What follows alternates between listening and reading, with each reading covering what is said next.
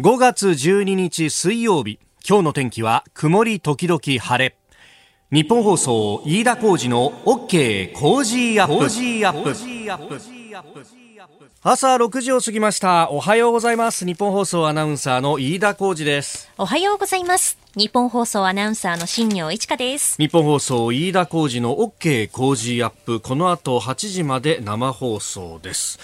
えー、オープニングのですね、このフリートークを話す、何話そうかなって考えるときにですね、まあ、最もこれ、えー、安易にというかですね、はい、飛びついてしまうのが、はい、えー、今日は何の日っていう うホームページなんですよ。はい。えー、ここを見るとですね、いろんなこう、うんちくとともに今日が何の日であるっていうのが載ってるんで、ほほーなんて思うんですけれども、この5月12日に関してはですね、実はあの、前々からこう、知り合いから言われていることがありまして、えー、取材でお世話になっている海上保安庁の人にですね、えー、去年の5月12日に実は別の話をした時にですね、飯田さん5月12日っていうのはですね、実は海上保安の日でもあるんですよ。忘れないでくださいねっていうふうに言われていたんですね。で海上保安庁っていうのは戦後、えー、昭和23年の5月1日に発足をしてるんですが、この5月12日ですね、えー、当時の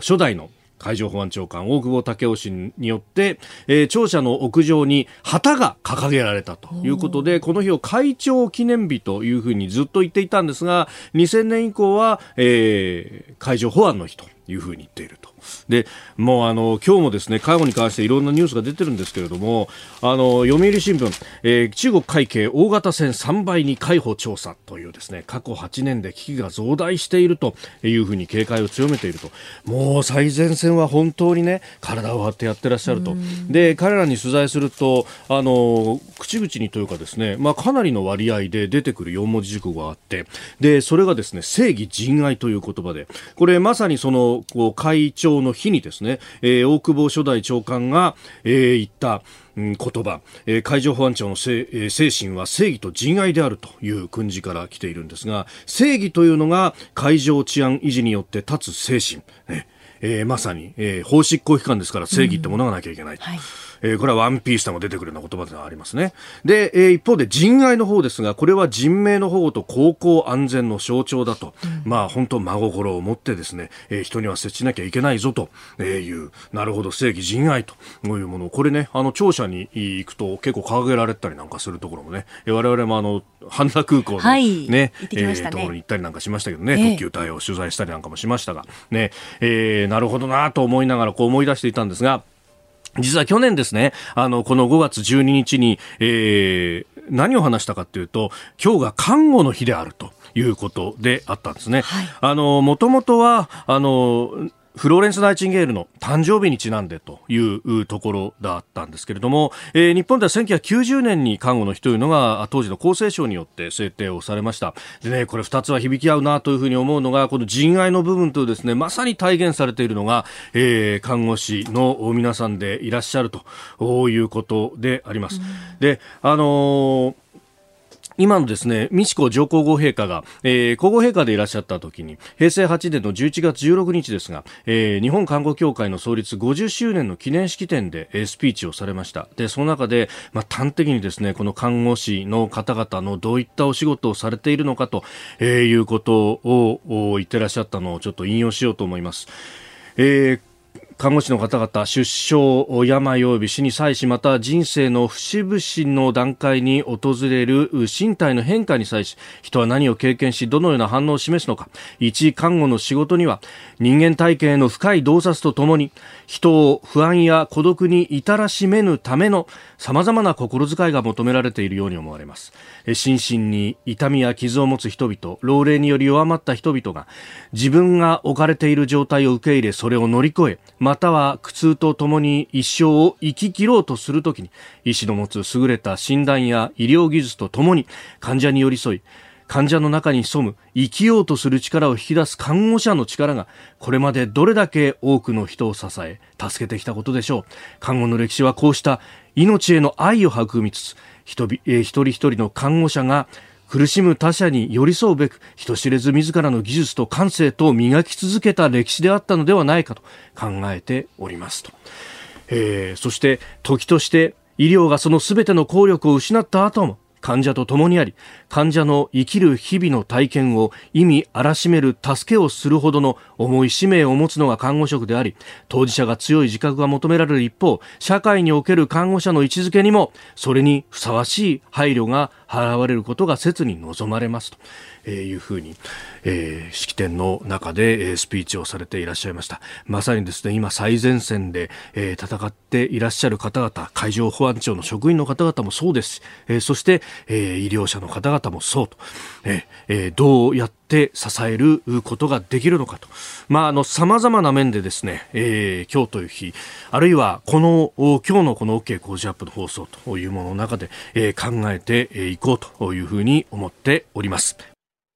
あなたの声を届けますリスナーズオピニオンです。えーこの OK 工事アップはリスナーのあなた、コメンテーター、私、田新行アナウンサー、番組スタッフみんなで作り上げるニュース番組です。メール、ツイッターぜひお寄せください。え今朝のコメンテーターは数量政策学者で内閣官房参与高橋洋一さんです。取り上げるニュース、まずは、え、6時半過ぎからご登場ですけれども、えー、ツイッターでの発言について、え、その真意も伺ってまいります。それから2020年度の消費支出国民投票法改正案衆院通過、次期駐日大使、さらに海底パイプライン。これはあの福島第一原発の、処理水の放出にあたってというところです、それから陸上自衛隊がフランスの陸軍アメリカの海兵隊と共同訓練と昨日から始まったというニュースも取り上げます。ここが気になるのコーナーです。スタジオには長官各紙入ってまいりました。今朝も一面の紙面はバラバラという感じですね。えー、まあコロナに関してというのも非常に多いんですが、えー、毎日新聞は医師残業最大月327時間という、えー、コロナで、まあコロナに対応している病院非常にいい大変だということを書いております。えー、それから産経新聞は緊急事態宣言、まあ今日からあ一部まあ組み替えというかですね、えー、があって、えー、そして愛知、福岡が加わって6都府県となると。で、まん延防止等重点措置もまあ宮城が外れて一方でというのがあって、えー、変わってきておりますけれども月末解除見えぬ戦略緊急事態31日まで延長という産経の紙面です。まあそのね、あの百貨店の開ける開けないとか対応の仕方もいろいろ県によって変わるというところもあります。えー、それから朝日新聞の一面は鉄道客手荷物検査可能にという、えー、省令改正へという記事が出ております。あの危険物の持ち込み中止についてというところなんですが、これは本当、まあ、あの、2000、この記事の中でも触れられてますが、2018年の6月、あの、東海道新幹線のね、えー、車内で、えー、乗客3人が刃物で差し押されるというような事件がありました。あの時ね、えー、止めに入った男性のお客さんが、えー、刺されて亡くなってしまったということがあったりとか、あるいはあの、えー、その前にもですね、えー、新幹線車内で焼身自殺をしようとして、そして煙で、巻かれて亡くなってしまった方が出たとか、えー、そういったこともあるたびにこれ取り沙汰されているんですが、えー、ただね、省令改正って書いてあるんですよ。これ、省令の改正だったらもっと早くできなかったのかっていうのは、えー、一つある、まあ、あの当時からね、えー、取り沙汰されていたことなだけに、で、えー、オリンピックを前にしてというふうに書いているんですが、そもそもオリンピックは2020年の予定だったと。いうことも、まあ、合わせて考えるとですね、で、これ、まあ、事業者に確かに話を聞くと、えー、ダイヤが過密な上にお客さんも多いから、そんな無理ですよっていうふうな、えー、ことをこう言ったりもするんですが、まあ、一方でその見せる警備という言葉もあったりとかしてですね、まあ、そういうこうえー、手荷物検査の施設であったりとか、あるいはホールボディカウンターといって今はあの全身をこうねわーっとこう短時間で、えー、見ることのできるような、えー、設備というものもあったりします。あるいはあの顔の表情を AI で、えー、判断をして、えー、というようなね、まあこれはあの制度の問題とかプライバシーの問題等々ともまああの問題をはらむかもしれませんが、技術技術の進歩によってそういった、えー、様々なあ保安設備っていうのが新たに出てきているいると。で、そういうのがあるぞということが、えー、分かっているだけで、で、実際は例えば感度を上げ下げするなどして、えー、実際の運用として支障が出ないようにっていうのも含めてですね、えー、やることができると。まあ、あの、諸外国の場合は、それこそ、鉄道というものが、まあ、かつてですけれども、あの、変輸送等々にも使われた、まあ、安全保障上も非常に重要な施設であるということで、確かね、スペインは結構最近まで鉄道のの駅の中に長く留まったりとか、写真を撮るということが法律で禁じられていたというような国があったりとかも、えー、するぐらいに、まあ、重要なこうインフラでもあると、まあ、その分標的にもなりやすいというようなことも、まあ、かつてね、えー、スペインの場合は政情が不安定だったということもあるので、えー、そういったことが行われていたのかもしれませんが、えー、まあ、日本だって、えー、それにね、えーまあ、今まで平和で安全であったということではあるんですけれども、まあ、こういうことを考えなければいけないと、えー、なんといってもですね地下鉄サリン事件あの化学兵器を使ったテロというのが、えー、都市部でしかも鉄道を狙ってというのが起きたのは実は日本相当前に経験をしていたということも合わせるとですね、まあ、随分と遅きに失しているなというようなことも感じます。ここが気になるプラス。この時間からコメンテーターの方々にご出演いただきます。えー、今朝は数量政策学者内閣官房参与高橋洋一さんです。おはようございます。おはようございます。よろしくお願いします。よろしくお願いします。えー、まずはですね、えー、高橋さんのツイッター、について、うん、えー、まあ、9日日曜日にね、えー、グラフを、はい、添付しながら、はい、えー、日本はこの程度のさざ波、これで五輪中止とか言うと、わらわらというふうに発言されました。はい、そのグラフっていうのが、うん、えー、各国との比較で、100万人あたりの、人口100万人あたりの新規の感染者数の、えー、グラフのデータということで、えー、ありました。ええまあ、あの、この、さざ波とわらわらっていうところについて。うん、言われてますね。はい、あの、いろいろと皆さんにご迷惑をおかけしまして、本当に。あの、えー、っとね、さざ波っていうのは、あの、鍵括弧に書いたんですけどね、はい、鍵括弧の意味っていうのは、わ私の発言ではなくて、これ木村盛夫さんなんでね、あの、が年中言われてるで、あの、まあ、こういうふうな状況を説明するときには便利だと思って私はちょっと使いましたけどね。厚労省の元議官の方、えー、そうですね。はい、で、あの、わなわなっていうのはね、あの、こういう状況のもとで、もし東京が、東京というか、えっ、と、日本からね、中止を言い出したら多分世界から笑われますという意味で、あの、使いまして、あの、私のいろんなものを書いてもらう、あの、書いてあるものを読んでもらうと、そういうことはきちんんと書いてありますけど、うん、あの前々から、はい。ええ。ー、メールやツイッターでもね、はい、本当、さまざまなご意見いただきますんで、はい、えー、ご紹介しますね、はい、どうぞどうぞ。えー、新宿区ヨッシーさん、会社員の方、我々についてですが、コロナにかかった人に対して、かかった人の家族に対して問題ある表現に取れます、うん、えー、数量政策学者なら、こういった問題ある言い方を使わずに表現していただきたい、うん、高橋さんもツイッターを利用しているということは、それなりに主張したい意図があるはずですから、だとすると、この表現は強すぎると、えー、いろいろ解釈できるされてしまうということがお分かりなんじゃないですかと、うん、あるいは香織さん、えーまあ、この方はですね、さざ波について他の国とそれ比べるのが重要かどうかという指摘があります。うんうん、まあ、まず、ヨッシーさんのメールについていきましょうか。うんあのですから、まあ、ツイッターってもともと短いのでね、うん、あの大体はあのその前後の方にあのきちんと自分で書いたものをいつも出してるんですよね。だからそれを読んでいただくと分かるんだと思うんですけど、これだけ見ると確かにそういうふうなあの、えーと、誤解っていうかね、うん、を招くっていうのはそうだと思いますけどね。だから、まあ、あのツイッターの時に、まあ、あのこの時もそうなんですけど、前後には一応自分の書いた全文をですねいつも出してるんですけどね。うんうん、ですから、それを、まあ、あの前後のものをも読んでいただき、はい。つつ、まあ、あとツイッターの字数制限がありますからね、そこはだからなるべく、あのなんか全文っていうかね、うん、これから書こうかなと思いますけどね。うん、でこの方はそのコロナにかかった人に対して、家族に対してというふうに書いてます。で、あのもっと批判的な書き込みを見ると、あるいはメールなんかにも、えー、亡くなった人に対して、これ、失礼じゃないかと、さざ波っていうふうに表現し、わらわらって書くのはという、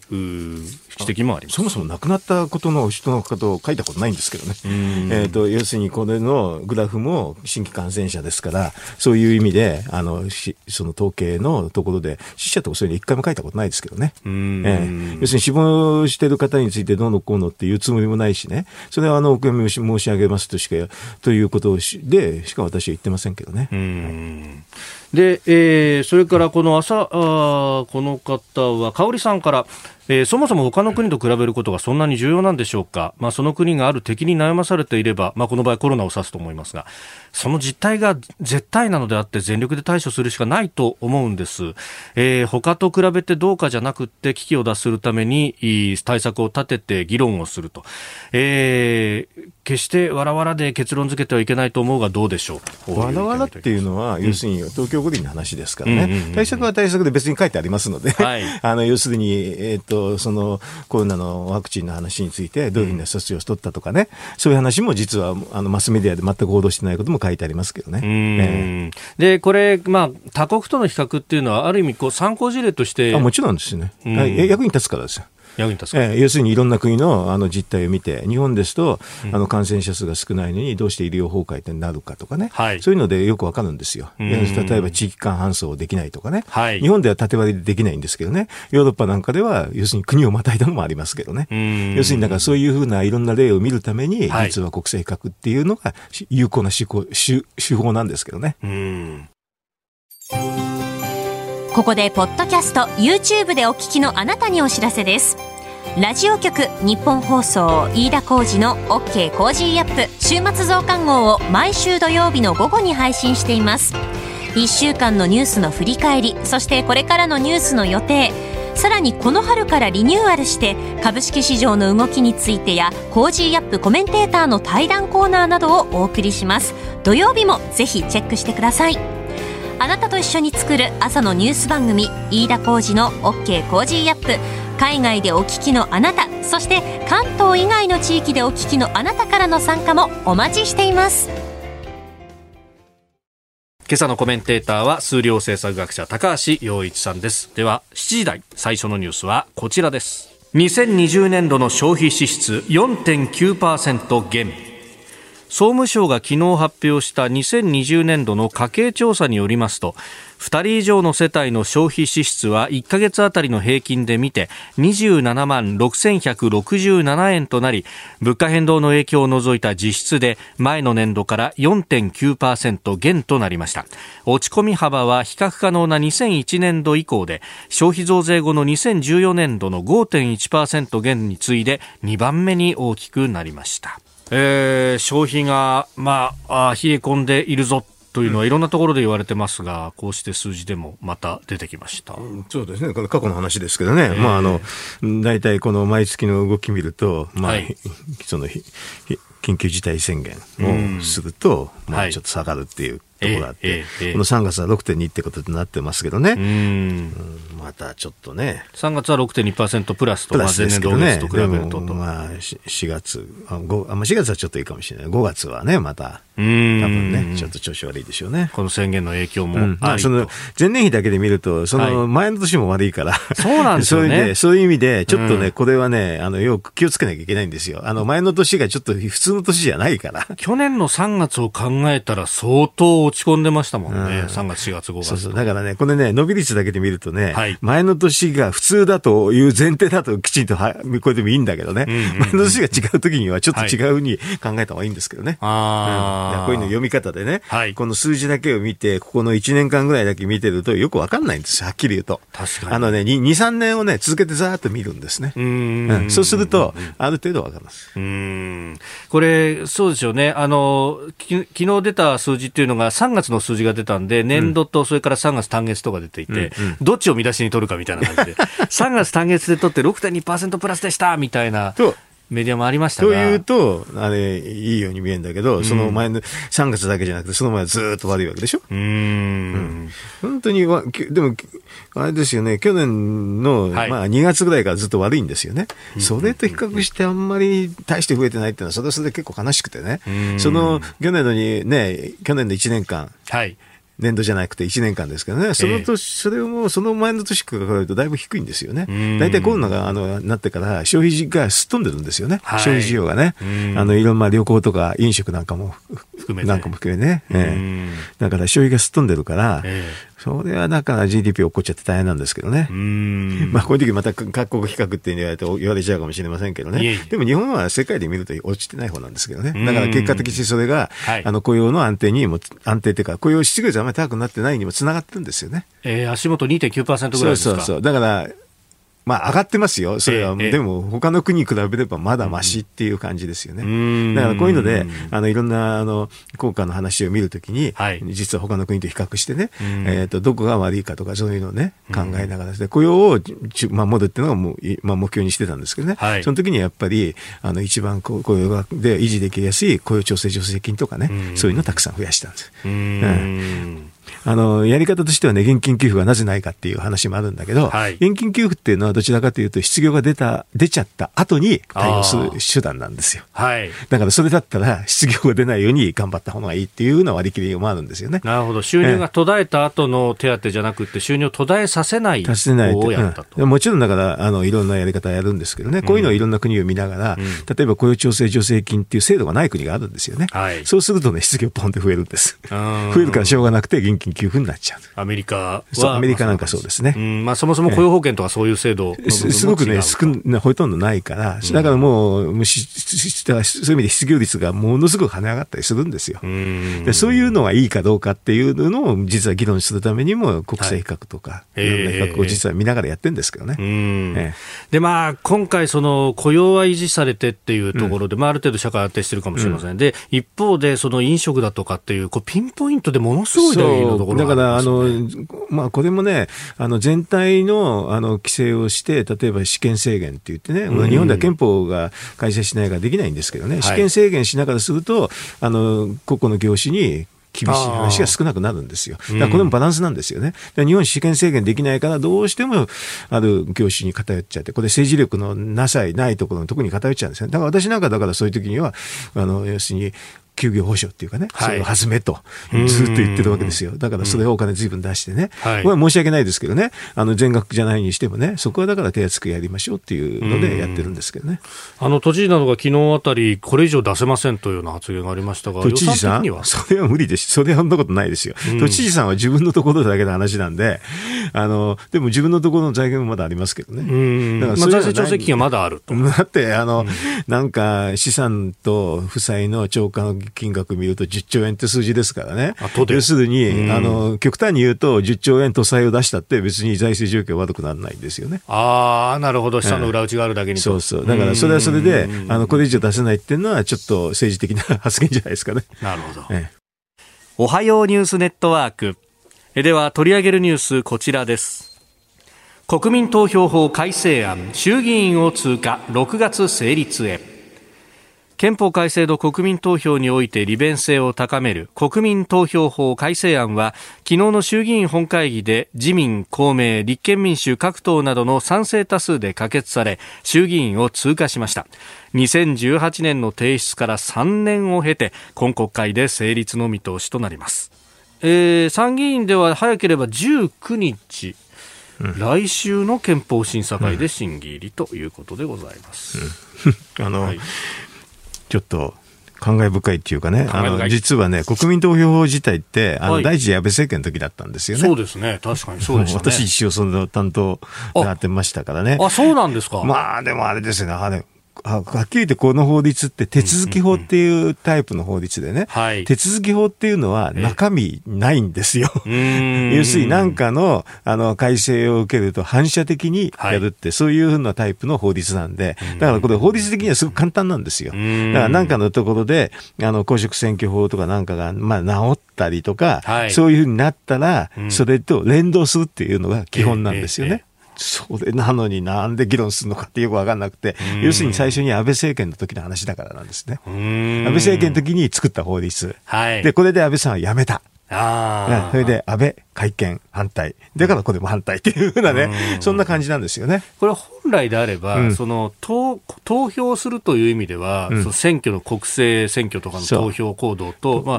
同じようにするってだけなんだけど。これだ普通だったら束ねてもいい。あの、だから一般的には、はい、例えば、あの、なんか関連法ってんで、不足かなんかで、はい、あの、一緒にずらずらずらって直してもいいの。うん。でもそれをやっちゃうと、やっぱ政治的に、分分な部分でってことですか？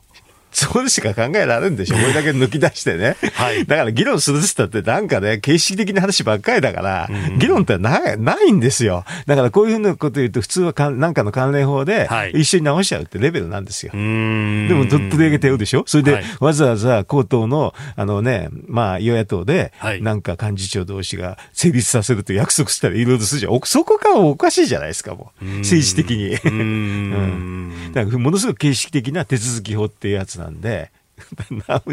これ議論するってこと自体が、もう政治になってるってことですよ。あうん、まあ、そのね、不足の部分で今回、その CM の秒数規制であるとかっていうところを今後議論するんだっていうのが もう議論すればきりがないけど、うん、まあでも基本言うと、公職選挙法によって直しますと、はい、例えば前だったら、なんだっけな、あの18歳になるとか、えー、で20歳がね、はい、それも自動的でしょという、そういうその点の話。だから新たななんか意味を見出すのはほとんど難しい法律なんですよ。で無理やりひっつけてなんかやってやって政治問題化して、はい、で政治問題化しちゃったから後で無理やりいろいろなことをやってるってそんな感じの法律ですね。うん、まあこれ当然ながらねあのこれが成立しないと憲法の中身の議論はしないんだということですよね、ねその戦術だという。そうね。だから憲法やりたくないからでしょ。だからもう安倍会見反対、はい、この一環なんでしょうね、おそらくね。他方、今日の新聞でも、まあ、あの書いてきているところは結構ありますが、うん、ここのところの世論調査では、うん、改憲、憲法改正に対しても前向きな意見というものが増えてきていると。多少、だって今回でね、あの、緊急事態宣言がしなしても、試験制限できないって国は日本ぐらいしかないんですけどね、それはなぜかっていうと、憲法上の、うん、そうそう、憲法の上のこういうふうなあの、マーシャルローつって戒厳令とか、まあ、非常事態宣言って言うんだけど、そういう規定がないから、試験制限ができないんですよ。試験制限ができないと、要するにいろんなところに歪みが来るっていうのは分かったんじゃないですか。あの、こういうのはもう全部数値化されていてね、はい、あの、いろんな国際比較するとできるんですけどね、あの、普通は去年の4月5月になって、マックスの100ぐらいにみんなしてますよ。それで日本は50だから先進国及び世界でほぼ最低です。最低しかできないと。それはな、はい、な、これはなぜってみんなに言われるんですけど、日本は憲法上がないから、直せばいいだろう。ってすぐ言われます。うん、まあ、緊急事態、まあ、非常事態宣言、あるいはそれに規定するような憲法の規定もないし、法律もないと。ないからできない。だから、例えば入国制限が甘い甘いって言われるんだけど、そういうような規定がないから、はい、要するに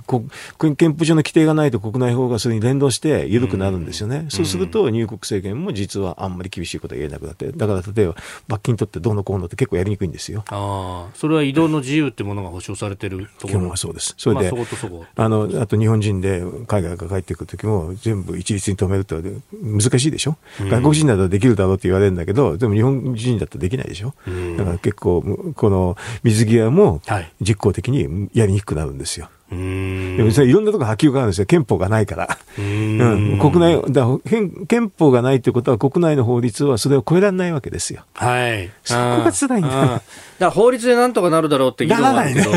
最終的に違憲立法審査にかかっちゃうわけですなっちゃう。それで、そうすると超法規的措置しかないんですよ。もうそれしかないんですよ。だからもうね、もうやりましたけどね、この間はちょっと。でも、この、うん、そう、超法規的措置って、まあ、ある意味こう空気で縛るという大変ですよ。だからすごく勇気がいりますよ。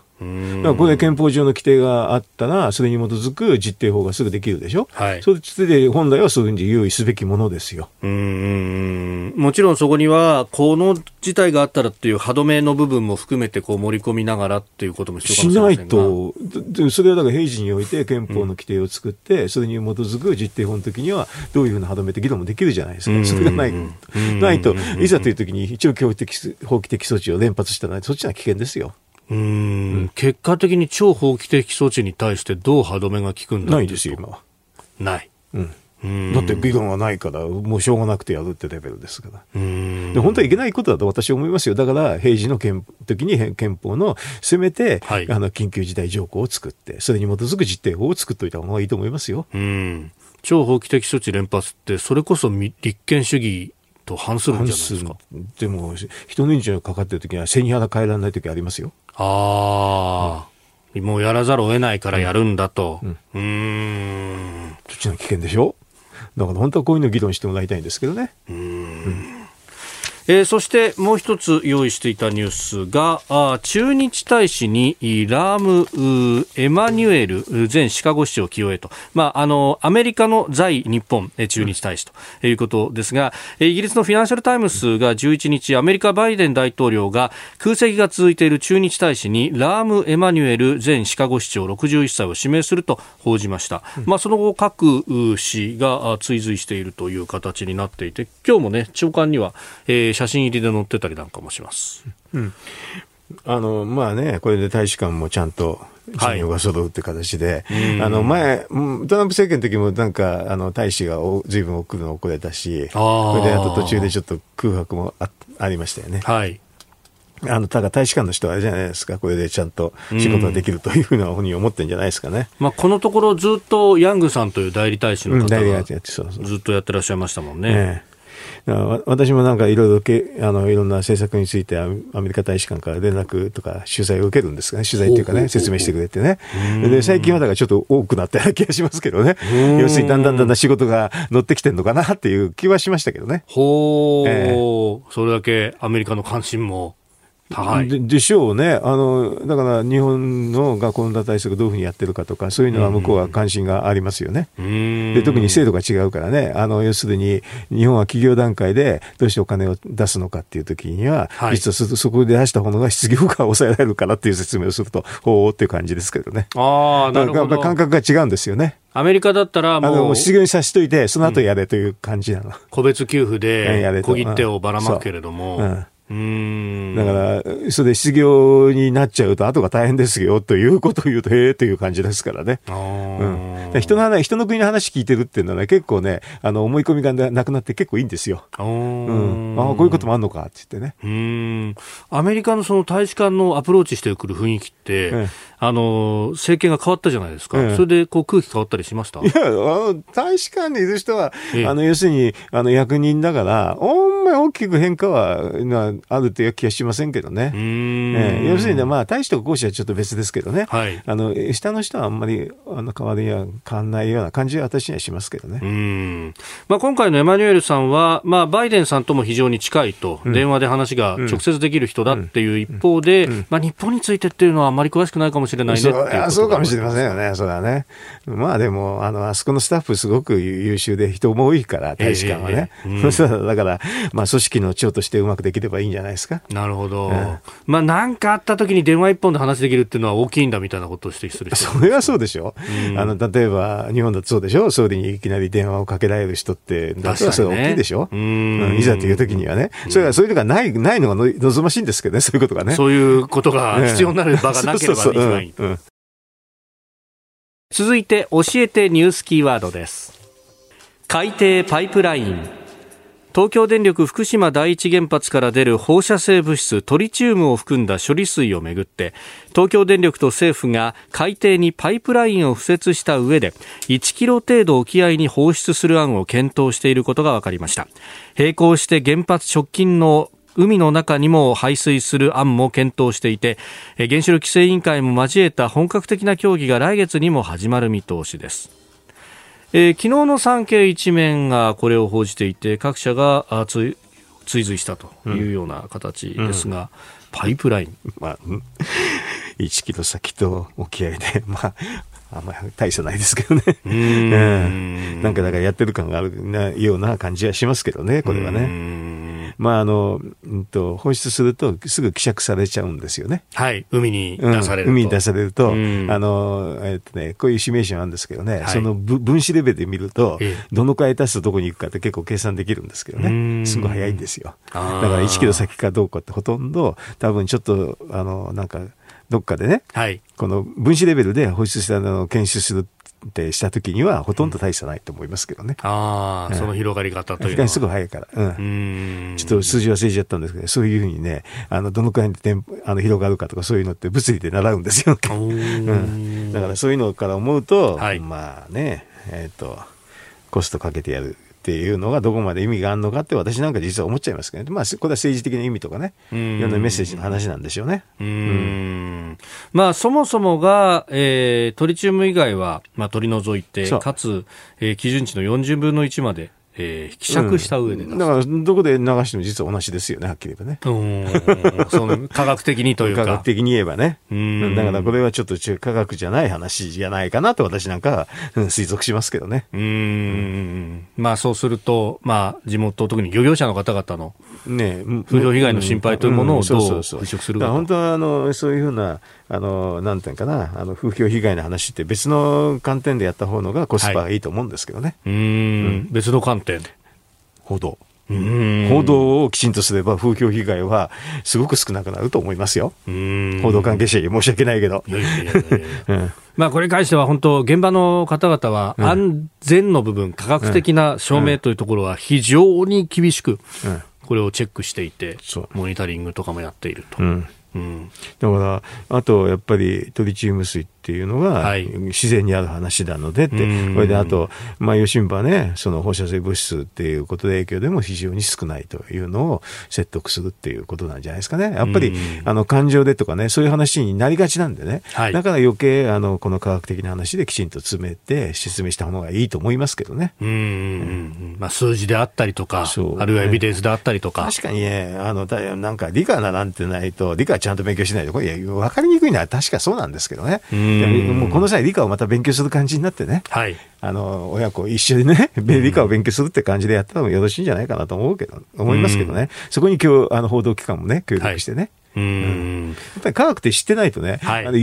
もう科学って知らないと変な作り話とかね、そういうのたくさんやっちゃうんですよね。うん、あとヘイトの原因にも私はなると思うんですよ、こういうのって。やっぱある意味でヘイトなんですよね。差別なんですよね。差別っていうのはそういう言われもなき話なんですよ。はい。言われのないところで、忌避されたりとかっていうのが差別、うん、科学の話を持ってくればね、はい。あの、かなりのそうそういうふうなあの差別の話なんかには私もつながると思ってるんですけど、これある意味であれ、あの、福島を差別してるんですよ、これ。うんうんうんうん。言われのない。うん、言われない差別なんですよね。うん、私科学結構進行する方だから、はい、あの、その福島の、あの、あの、沖で取れたお魚食べますと食べますよ。うん、全然平気ですけどね。これあの大手物流のイオンが、うんうん、まあ、あの大きな店舗など一部の店舗で、うん、あの福島鮮魚便というのをやってて、でまさにこの海域で取れた、うん、うまい魚を持ってきてて、これが結構きちっと売れるだけじゃなくって、クレームも少ないんだと。うんうん、みんなうまいうまいって言って買ってくるんですっていうのを聞きます、ねうん、そういうのって、あだからまあ、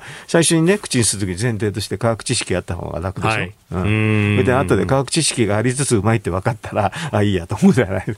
うん。だから報道っていうのもね、あれですよね、科学知識っていうのを普及するっていう意味も随分あってね、とは思います。私はもう、だからこういうのを、はい、まあ理科の教材みたいにしてね、あの話するんですけどね。うん。まあ確かにその、あの、じゃあ海に出た放射性物質がどういう動きをするかとか、うん、あるいはこうそう魚の中でどういう動きをするんだっていうのも、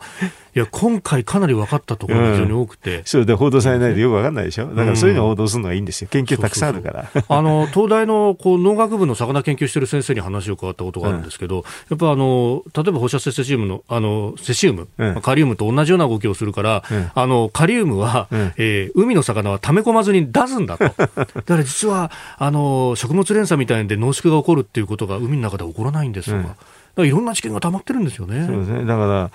あの、そういう知識があるとね、あの理解が違う大体は思い込みっていうのがが発端なんですよ。え今日のキーワード、海底パイプラインのお話でした。続いて、ここだけニューススクープアップです。この時間最後のニュースをスクープアップ。陸上自衛隊、フランス陸軍、アメリカ海兵隊と共同訓練。陸上自衛隊は海洋進出を強める中国を念頭に島嶼防衛の能力を高めるため昨日11日から17日にかけてフランス陸軍アメリカ海兵隊と国内で初めてとなる共同訓練を始めました。まあ、アメリカとはよくやってますけれども、フランスも含めてと、そして、えー、海の上でも海上自衛隊が、えー、アメリカ、フランス、オーストラリアの海軍と4カ国で訓練を行うということであります。うん。あの、岸防衛大臣だってから、いろいろなことが起こっておりますね。はい、いいことですけどね、非常にね。あの、ものすごい積極的に、い。ろんな国と連携するっていうことで、はい、あの、よろしいですよね。うんやっぱり日本ってこういうのをしないと、はい、あの、中国ね、あの、もう仮想敵国としてはいけないかもしれませんけどね。うん、まあ、現実に意欲を持って、ね、持ってるのは事実なんでね。はい、あの、台湾の話と尖閣と一緒ですからね。そこは一番今の、あの、世界の中でもね、まあ、紛争が起こりうるっていう地域になってますよね。うん、うんあの、高橋さん、プリンストンで国際関係論をやられていた。うん、まあ、このね、確率っていうものの計算もされていたわけです、ね、あの、過去のデータを見るとね、えー、あの、要は、えー、っと、非民主国っていうのは戦争を仕掛ける確率すごい高いんですよ。で、あの民主主義国と民主主義国はね、かなりの確率ほとんどないんです。うん、民主主義国同士は。そうそう。日本と非、あの、なんか中国っていうのは民主主義国とあの非民主主義国なんですよね、はい、あの民主主義っていうのは全部数字で出せるんですよ。民主党みたいなものうん、あのデモクラシーインデックスっていうのがあってね、はい、その数字で実は出るんですけどね、まあ、10段階評価で言うと中国が大体2ぐらいかな、日本は8か9ですけどね、だからその意味だと、あのまあ、日本だとフランスとかオーストラリアと戦争する確率はほとんどないんですよ。うん、でも中国はあるんですね。はい、非民主国と非民主国はものすごく戦争する確率高くなって、実はだからベトナムと中国はものすごく多いんだよ。大変なんですよ、だからそういう意味では。うん、だからそういうのは、あの、ある意味でこのね、あの民主主義陣営が固まるっていうのはわかるんですよ。うん、これね、あの、合わせてというか、昨日報道あったところでは、あの、菅総理大臣が、うん、えー、6月の4日5日に行われるシンガポールでの、チャングリラ会合というアジア安全保障会議、ええ。ー、ここに参加をする、運びだと。えー、岸さんも行く、で、アメリカからオースティン国防長官も来るというような話も出てきております。ようやくこれであれですよね、あの、アジアにで、い。ろんな、はい、なんかラインができてるかなっていう気がするんですよね。うん。うん、それはやっぱり中国のあれ、えっ、ー、と、台頭っていうのがね、はい、あの露骨なんでね、ちょっとやっぱりみんな、あの、欧州の国も今までは中国は経済的に重要だったんですけど、ちょっとそこの最近は、舵が、あの、切ってるかね、ちょっと変わってきた、流れが変わってきたような気が、ちょっと気がしますけどね。うん、まあ、その調査がこのフランスも参加しての共同訓練。そうでしょうね、ヨーロッパの国ではね。今まではちょっと、あの、どちらかというと中国に対して温かいというかね、で見てたんですけどね、はい、ちょっと最近すごいなと。やっぱりあれですよね、ウイグルの話と、はい、まあ、南シナ海はずっと前からあったんですけどね、うん、ウイグルの話っていうのは人権だし、あと香港の話が大きいですよね。あとイギリスなんかもやっぱりちょっとこれはね、っていう感じになってますよね。はい、で、その革新的利益っていうことをね、中国はずっと前から主張してたのでいうと、次はもう尖閣とあの台湾ですからね。確実ですよね。えーで、イギリスも空母、クイーン・エリザベスを含めた打撃軍をこう派遣してくるということが出てきてます。それだからもう、あの、民主主義陣営がね、結構固まって、だからバイデンが今度、あの、大統領になったでしょ？で、トランプはそういうことはあんまりやらなかったんですけどね、バイデンはそのやっぱり民主主義の同盟っていうのはすごく強調する人ですからね。はい。そのある意味で日本にとっては、まあ、良かったっていうことでしょうね。うん。いや、ここでちょっと心配なのが、ドイツは、その、駆逐艦派遣してくると言いつつ、うん、うん中国にも寄港するんだという、うん、あだからドイツはやっぱりちょっとそのまだちょっと腰が引けてて、まあ、あの今まであれですね。中国資本の、まあ、あの助けを借りながらね、経済やってきましたからね、だからそこはちょっと抜けにくいんでしょうね。うん、う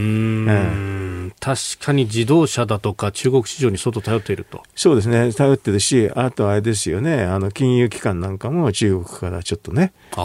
まあ助けてもらっちゃったってところもありましたからね。だから要するに資本を受けると結構こういう時にね、大変になっちゃうんですよ。うん、だからあの意味で日本、最初に、あの、今資本規制でいろいろと取り沙汰されてるんでしょ、いろんな企業で。はい、そういうのっていうのは、要するに、後々のことを考えてね、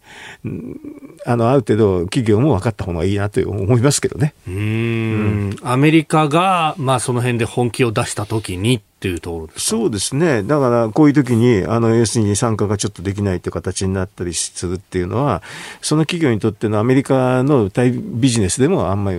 有利にならないですよね。うん,、だから、こういうふうな安全保障の話っていうのは、経済の方にじゃんだんだん影響が出てきてる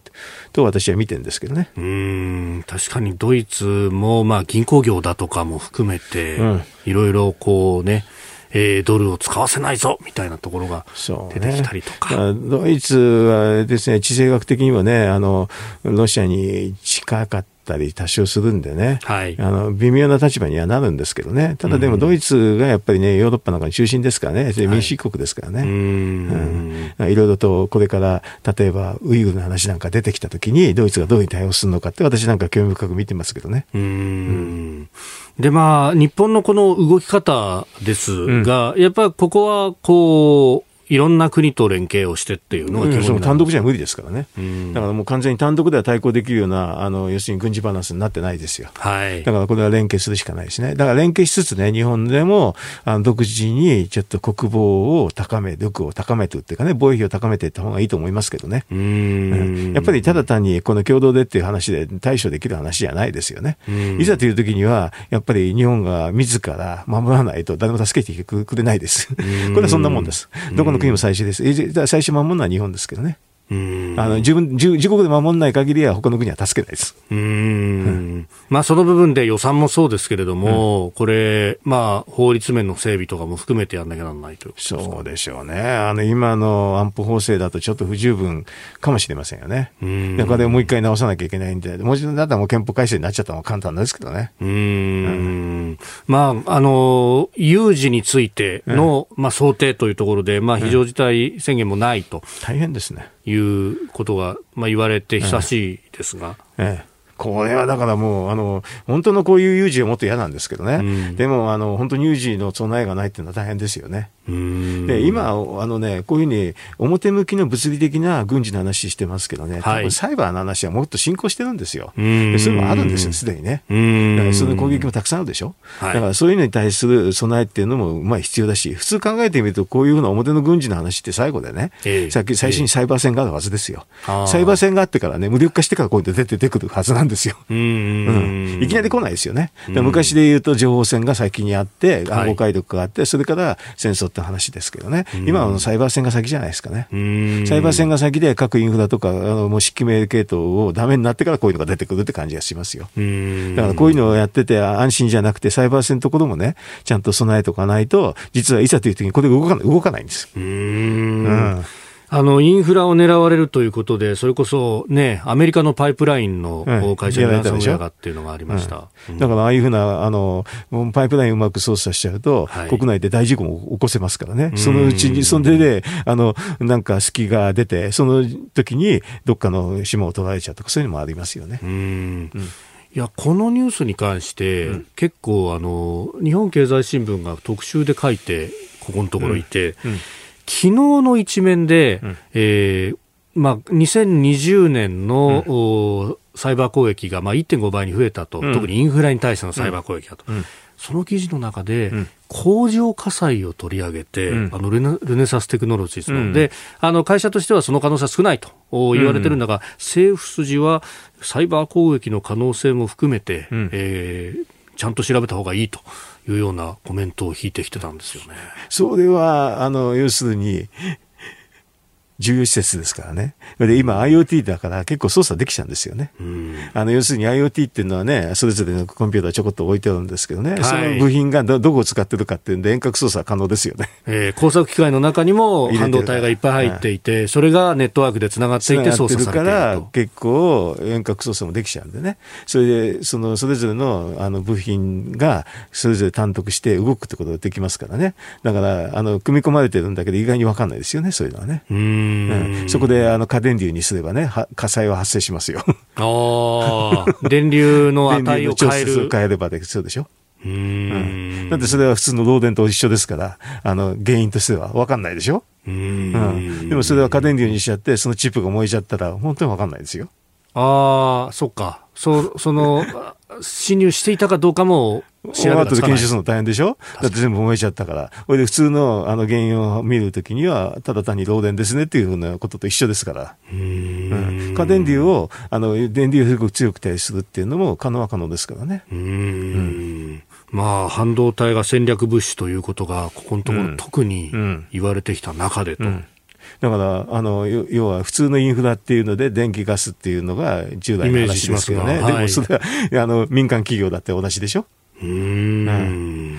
だから日本はその辺の防備が浅いし、その裁判に対するセキュリティの感覚もないですよね。うーんでも今はネットで繋がってるわけですからね。本当に、いろんなこと考えなきゃいけないってことじゃないですかね。この、軍、なんかね、あの自衛隊の話って非常に重要ですけどね。はい、それここ見える形なんだけど、見えないところもね、あの、もう恐ろしいんですよ、今は。うん、もう有事と平時をパパキッと切り分けるみたいなことだ。もはやできない。ひょっとしたらサイバーは有事かもしれないと私は思いますけど。えー、陸上自衛隊フランス、アメリカとの共同訓練というニュースから、まあ、サイバーについてもお話をいただきました。このコーナー含め、ポッドキャスト、YouTube、ラジコ、タイムフリーでも配信していきます。番組ホームページご覧ください。ポッドキャスト、YouTube でお聞きいただきまして、ありがとうございました。あなたと一緒に作る朝のニュース番組、飯田浩司の OK! Cozy up!。東京有楽町のニッポン放送で月曜日から金曜日朝6時から8時まで生放送でお送りしています。番組では公式 Twitter でも最新情報を配信中。スタジオで撮影した写真などもアップしています。コメンテーターのラインナップ放送した内容の書き起こしインスタグラムや飯田浩二アナウンサーのポッドキャストなど詳しくは番組ホームページでチェックしてください。そしてもう一つ飯田浩二アナウンサーが「夕刊富士」で毎週火曜日に連載中。飯田浩二の「そこまで言うか」こちらもぜひチェックしてください。